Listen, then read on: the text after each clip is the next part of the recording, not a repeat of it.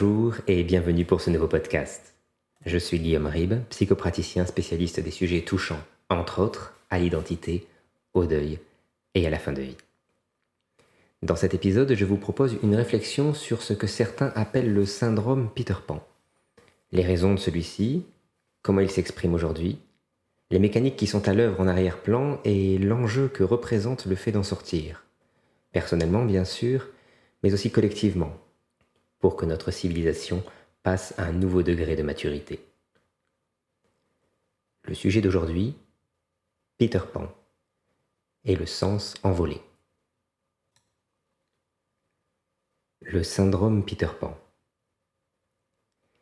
Il est un pays imaginaire où le temps n'a pas prise, ou c'est ce que l'on aimerait se dire. Un pays où les enfants le restent à jamais, vivant les plus extraordinaires aventures sans se soucier des éventuelles conséquences.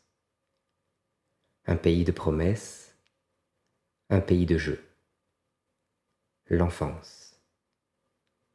Mais le pays n'est qu'une île, et l'île qu'un mirage, ou plutôt que le pilier sur lequel se fondera bientôt la cité, toute une cité qui recouvrira la terre de son ombre. Désormais être des nus, nous serons témoins de sa lente disparition dans la brume. Bien vite, nous oublierons jusqu'à ses contours, nous remémorant à peine quelques hauts faits du temps jadis, où nous n'étions pas vraiment nous. La société divise communément l'existence des individus en parties non égales, que sont l'enfance et ses chimères, l'adolescence et ses explosions hormonales, l'âge adulte, et euh, la suite n'est pas très bien définie. Adulte actif, adulte passif, dépendant ou adulte tout du long. On peut au besoin subdiviser chacune des catégories à loisir, rien ne nous en empêche, mais cela ne changerait rien pour notre présent exposé, puisque notre sujet tourne, pour l'instant encore, autour de Peter Pan, l'enfant qui ne voulait pas grandir du personnage, on a fait un syndrome, un complexe, un diagnostic. Il y a déjà beaucoup à dire sur le choix du nom en lui-même. Peter Pan est un enfant, alors que ceux concernés par la sentence sont généralement plutôt des adolescents de cœur. Ces adultes se définissent plus volontiers comme adolescents, ce qui est à leurs yeux, et à raison, bien plus acceptable, car non pathologique. Pourtant, il s'agit là bien de la même chose. Alors, pour être clair, nous avons recours à l'image d'un héros incarnant l'enfance pour qualifier une attitude adolescente chez des adultes refusant de le devenir pleinement. Ce jugement étant appuyé sur ce qu'un adulte se doit historiquement d'être, cela étant, on le verra, plus que nébuleux. Autant le dire, cela commence bien. Mais commençons par le commencement. Pourquoi Peter Pan vient-il voler par ici? Eh bien, à cause du choc des générations. En quoi le syndrome de Peter Pan est-il lié, de près ou de loin, avec les thèmes développés sur cette chaîne? Et plus largement, avec le cadre de mon activité de compagnon psychopompe Je vous dois quelques explications. Lors de mes consultations, je rencontre nombre de familles décontenancées par le parcours de leurs aînés, ainsi que par l'idée selon laquelle il est tout à fait possible de finir par trouver du sens de la fierté et de la dignité dans un choix originellement fait par défaut, voire contraint. Ces personnes ne conçoivent souvent plus que le sens préexistant. Pour beaucoup, c'en est devenu un critère de sélection, une variable entrant en ligne de compte pour décider si oui ou non elles s'attelleront à une tâche et alloueront du temps. Trouver du sens leur est étranger. Pas la patience, pas le temps, manque d'intérêt, ou ils n'ont tout simplement jamais appris. Le sens, trop en sont aujourd'hui seulement consommateurs, ils ne l'assimilent plus. Ils en sont dépendants, on adore le parfum, mais s'y avèrent intolérants. Ils n'en font rien, ne savent pas quoi en faire en fait. Quoi de plus normal, ce n'est pas le leur. Du coup, ils en consomment des quantités croissantes et le banalise ainsi, le rendant indispensable, mais quelconque, aussi vite ingéré, aussi vite oublié, évacué. Il sera bien vite temps d'en trouver un autre, ou le même, peu importe, sous une autre forme, pour satisfaire la soif insatiable qui les tenaille. Qu'importe après tout, tant qu'il y en a. Il s'agit là d'un changement fondamental, non de société, mais de l'homme et ses attributs, de son identité, de ses aptitudes. Un changement réversible et non encore critique, heureusement, mais qui n'en est pas moins alarmant. Aussi, il ne faut pas se voiler la face. On balayera sans doute la chose en invoquant que tout cela n'est finalement qu'une question de génération et que les mêmes observations se répètent depuis l'aube des temps. On pointera à juste titre que la société a changé. C'est exact, tout cela est vrai. Mais se contenter de hausser les épaules ne fait que recouvrir ce qui se passe dans les profondeurs d'un mince voile de négligence, voire de résignation. Car l'évolution dont je parle ici n'a rien de l'anecdote, elle redéfinit notre rapport à nous-mêmes. Elle redéfinit ce que l'homme sait être, son propre créateur. Créateur. Pendant des millénaires, l'homme s'est donné sens par son travail. Sa survie en dépendait. Socialement, l'oisiveté était jugée très sévèrement, tant sens et utilité ne faisaient alors qu'un. Le sens était de se rendre utile, de participer à la vie de la tribu, puis du village, sans quoi la répartition des tâches devenait inégale et les accidents survenaient, mettant à mal l'existence même du groupe sur le moyen terme. Et peu voyaient au-delà. Le travail, cette participation spontanée aux besoins de tous, et donc par là de chacun, était la finalité d'une expérience de vie calquée sur celle des ancêtres, répétée sous leurs yeux et améliorée à la marge, la recette antique ayant déjà fait ses preuves. Les religions, croyances et spiritualités diverses abondaient en ce sens. Le travail était le propre de l'homme, la seule façon qu'il avait au choix de payer sa dette au Dieu par l'offrande ou d'expier sa faute originelle dans l'espoir d'une rédemption une fois l'autre monde gagné. Pour exemple, il suffit de se référer à l'Ancien Testament, où Dieu lui-même s'adresse à Adam. Les quelques phrases précédant le fameux ⁇ Car tu es poussière et tu retourneras en poussière ⁇ sont sans équivoque. Je cite, Le sol est maudit à cause de toi. C'est par un travail pénible que tu en tireras ta nourriture tous les jours de ta vie. Il te produira des épines et des chardons, et tu mangeras l'herbe des champs. C'est à la sueur de ton visage que tu mangeras du pain, jusqu'à ce que tu retournes à la terre, parce que c'est d'elle que tu as été pris. Fin de citation. Vivre était donc œuvrer à sa survie le sens ne posait pas question. Entré dans l'âge adulte par le rituel ou la force des choses, celui qu'on nommerait aujourd'hui à peine préadolescent s'acquittait de sa part vis-à-vis du groupe en nourrissant les bêtes, tirant l'eau, portant le bois, ou plus simplement encore en étant donné en mariage ou confié en apprentissage, ce qui revenait, in fine, à avoir une tête de moins à nourrir au quotidien. Dans ce monde des origines, et d'une certaine manière jusqu'à l'ère pré-industrielle, le sens ne faisait donc pas question. Il était. Tout comme, métaphore usitée, la lumière ne serait pas la lumière sans l'ombre, le sens ne trouvait aucun autre opposé polaire que le chaos. Un chaos tenu en respect pour avoir jadis enfanté la conscience dont chacun usait suffisamment pour comprendre qu'un retour à celui-ci signifierait perdre la vie littéralement, l'idée même de ce savoir-vivre. Et l'idée même. Tout perdre. Face au chaos, une origine s'en différenciant pourtant à peine, mais une origine donnant une direction, le sens. Et ce sens se vivait comme un continuum, en temps aussi bien passé, présent qu'à venir. Ce sens, c'était quelque part celui de l'espèce tout entière, avant même que l'individu vienne tout gâcher. Cela dit, avec les années et en chacun, le sens se teintait irrémédiablement des expériences éprouvées. La spécialisation remonte plus loin qu'on ne le croit. Imposée ou spontanée, l'expertise permit une amélioration de la transmission des savoirs, une meilleure santé au groupe, son autosuffisance relative, ainsi qu'une explosion démographique qui, bien qu'elle prête à sourire en regard des courbes de notre société dépendant entièrement des énergies fossiles, était pour ces temps tout à fait prodigieuse. Le sens s'alliait ainsi peu à peu au plaisir, à la fierté saine. Il devenait quelque chose de personnel, de structurant, de définissant. Le sens cessait de se poser en condition et lentement, en chacun, se muait en nécessité personnelle et personnalisée.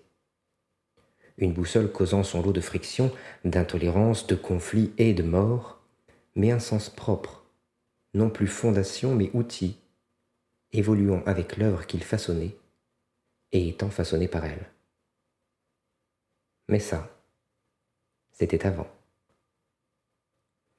Aujourd'hui, et depuis la révolution industrielle, les choses sont passablement différentes. Dans une société capitaliste où c'est l'homme lui-même qui est devenu outil, l'individu est sommé de se garder de trop d'initiative, de trop de créativité, bien qu'on prétende l'inverse. De se garder de tout ce qui pourrait entraver ses résultats, ses performances, son endurance, ses réflexes, qu'importe, son bon fonctionnement.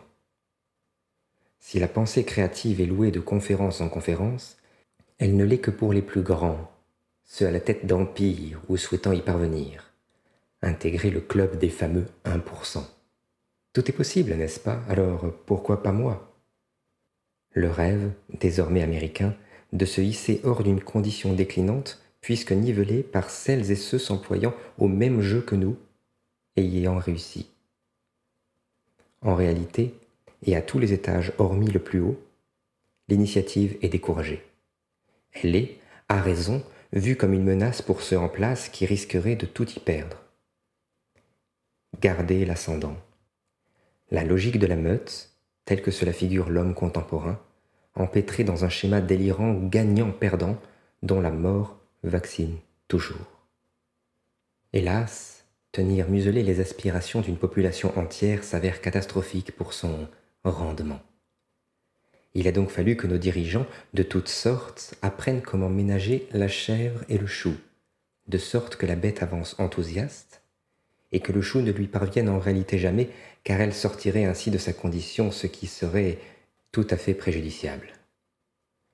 Aujourd'hui, à l'heure d'Internet et des réseaux sociaux, et puisque tout l'est devenu, on appelle cela de la modération.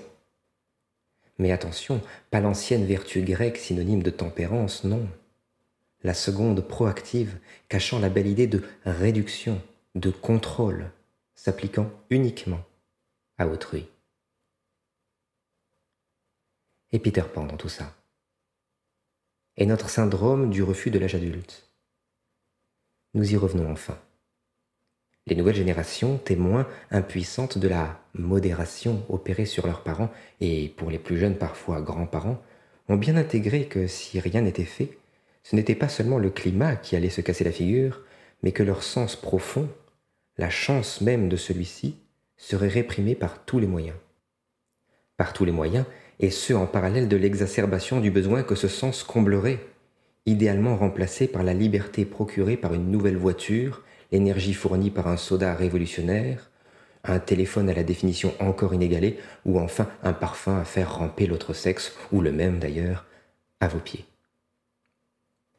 Dès lors, ce n'est plus à l'essor d'un sens outil que l'on assiste, mais à la réclamation d'un sens abouti, complet, séduisant, clé en main, et ce avant même que l'entreprise ne commence. Le règne du pourquoi. Nos jeunes ne refusent pas de grandir, ils exigent des garanties de sens que la société ne peut et ne devrait pas leur fournir sans risquer de s'effondrer en bloc, puisque construite sur sa négation. Cette revendication ne pouvant être satisfaite, les nouvelles générations sont laissées sur le bord de la route, noyant leurs désillusions dans les outils qu'on a conçus pour elles. À nouvelle chèvre, nouveau chou, nouveau monde. Un monde où nos jeunes ne refusent pas de grandir, non, ils en sont incapables privé dès l'origine de la garantie de pouvoir, un jour, au moins, se faire sens. Garantie sans laquelle on ne peut raisonnablement mettre un pied devant l'autre. Et c'est ainsi que sont acculées les générations qui, gangrénées par le doute, doivent pourtant prendre la relève des précédentes et redresser ce qu'il reste d'un monde partant déjà en lambeaux. une génération en recherche perpétuelle et désespérée de sens à s'approprier, appliquant la technique centenaire de la consommation ou celle millénaire de la révolte. Deux voies non exclusives, Netflix et le militantisme. Netflix d'abord. Naturellement, derrière le porte-étendard, on retrouvera les autres services du genre, mais aussi YouTube, Facebook et les réseaux sociaux en général. Tout cela s'entremêle pour finalement offrir un buffet de sens à volonté dont on s'empiffre d'aimer sans y regarder à deux fois, et dont on oublie la saveur presque immédiatement, trop occupé à déjà convoiter le prochain programme ou poste recommandé par des algorithmes prédateurs destinés à nous noyer de publicité, ou simplement de commercialiser nos préférences à des annonceurs avides de tant de cerveaux disponibles comme on s'en souvient si bien en France. Ainsi, cela devient le temple du sens, du divertissement, de la projection. Une archive gigantesque où le sens se trouve entreposé sous sa forme mythique mais digeste, de sorte que nous n'ayons pas à le façonner nous-mêmes, ni à le porter en bandoulière. Lourd de sens, n'est-ce pas? Effectivement. Et puis, il y a aussi le militantisme. Et, soyons clairs, il est un nombre incalculable de causes nobles méritant que l'on se batte pour elles, certes, et il est nécessaire que ce sacrifice soit fait. Pourtant, pour une grande partie des âmes mobilisées, il en est tout autrement, car elles finissent par dépendre directement de la pérennisation de la situation qu'elles dénoncent. La cause devient une jambe sans laquelle elle s'effondre dans l'instant, à moins d'en trouver une nouvelle qui pallierait à la disparue. Que reste-t-il quand le combat d'une vie s'achève? Il est ainsi des millions de personnes dépendant de ce qu'elles dénoncent pour, psychiquement du moins, continuer à subsister. Le sens comme combat, pour lui-même, le sens donné, reçu, le sens maître et non agent de changement. Un sens dangereux, car non raffiné par l'expérience, mais purifié par l'engagement le plus idéologique. Encore une fois, rien de mal à ça. Si ces combats ne viraient pas, comme dans l'exemple Netflix, à une certaine forme de dépendance, d'addiction. L'addiction au sens. Le sens, nous ne vous laisserons pas développer le vôtre, mais consommez donc celui-ci, manufacturé dans ce but, juste pour vous. Dans le premier cas, vous pêcherez de gourmandise, pris dans un éternel cercle de fiction où vous vous réincarnerez sans cesse. L'ultime rêve éveillé. Le sens à votre porte, n'importe lequel, c'est ce que vous choisirez selon votre humeur du jour. Le sens au bout des doigts. Dans le second, vous pêcherez de colère, priant secrètement qu'elle ne se taise jamais, car face à l'injustice dont vous avez été victime, elle vous définit désormais entièrement. Il faudra bien alors trouver une raison de s'indigner, de continuer à répugner ce monde pour quelque chose, car c'est ainsi que l'on se rassure encore le mieux. Troisième ou cinquième cercle des enfers, peu importe finalement. La condamnation est éternelle et le sens nécessairement absent. L'objectif? La satisfaction immédiate? L'orgueil, toujours l'orgueil. Au nom du sens, l'impossibilité que ce dernier prenne racine et devienne un jour ce bel arbre nous faisant don de ses fruits. Le sol est maudit à cause de toi, c'est par un travail pénible que tu en tireras ta nourriture tous les jours de ta vie, disait-on à Adam. Le pauvre nous aurait cru fous. Le sommes-nous enfin devenus? Ce n'est pas à nous de le dire. Peut-être que, avec le recul, d'ici quelques dizaines ou centaines d'années, nos descendants pourront trancher sur la question. La seule chose sur laquelle nous pouvons conclure, c'est que ce nouveau rapport au sens change indubitablement, au moins un peu, la donne de ce que l'on appelle humanité. Loin de moi la volonté de jouer les oiseaux de mauvais augure, mais ce symptôme m'apparaît comme caractéristique d'une société décadente. Ah, le mot est lâché. On me taxera bientôt de tous les mots. D'autres mots. Bien sûr, elles n'engagent que moi et relèvent de ma plus absolue subjectivité, mais à bien y réfléchir, la chose n'est pas totalement absurde. La perte d'un repère moteur millénaire, le refuge dans un artifice entrant en dépendance à ce qui vient du dehors plutôt qu'à cette essence unique et personnelle que nous pourrions cultiver et cultivions encore il y a peu. Le sens serait mort, l'horizon ne serait pas si sombre. Viendrait bien vite quelqu'un pour le réinventer et serait créé une nouvelle religion comblant ce besoin propre à notre espèce. Mais hélas, il vit. Le sens vit. Il est juste devenu indésirable et chacun, les nouvelles générations en première ligne, se débat pour que, justement, fasse sens ce nouveau paradigme. En attendant, chat échaudé craint l'eau froide, on attend. On regarde passer les trains. On rêve de grandir sans aucunement le pouvoir. On joue à Colin Maillard, encore et encore, inlassablement, en attendant de pouvoir rentrer à la maison comme les enfants perdus du conte original. Mais alors, quid de notre héros sujet, Peter Pan? Un pantin. Un pantin agité par des mains naïves comme cyniques, c'est selon, afin que ceux ne pouvant se conformer au système soient relégués au pathologique. Logique?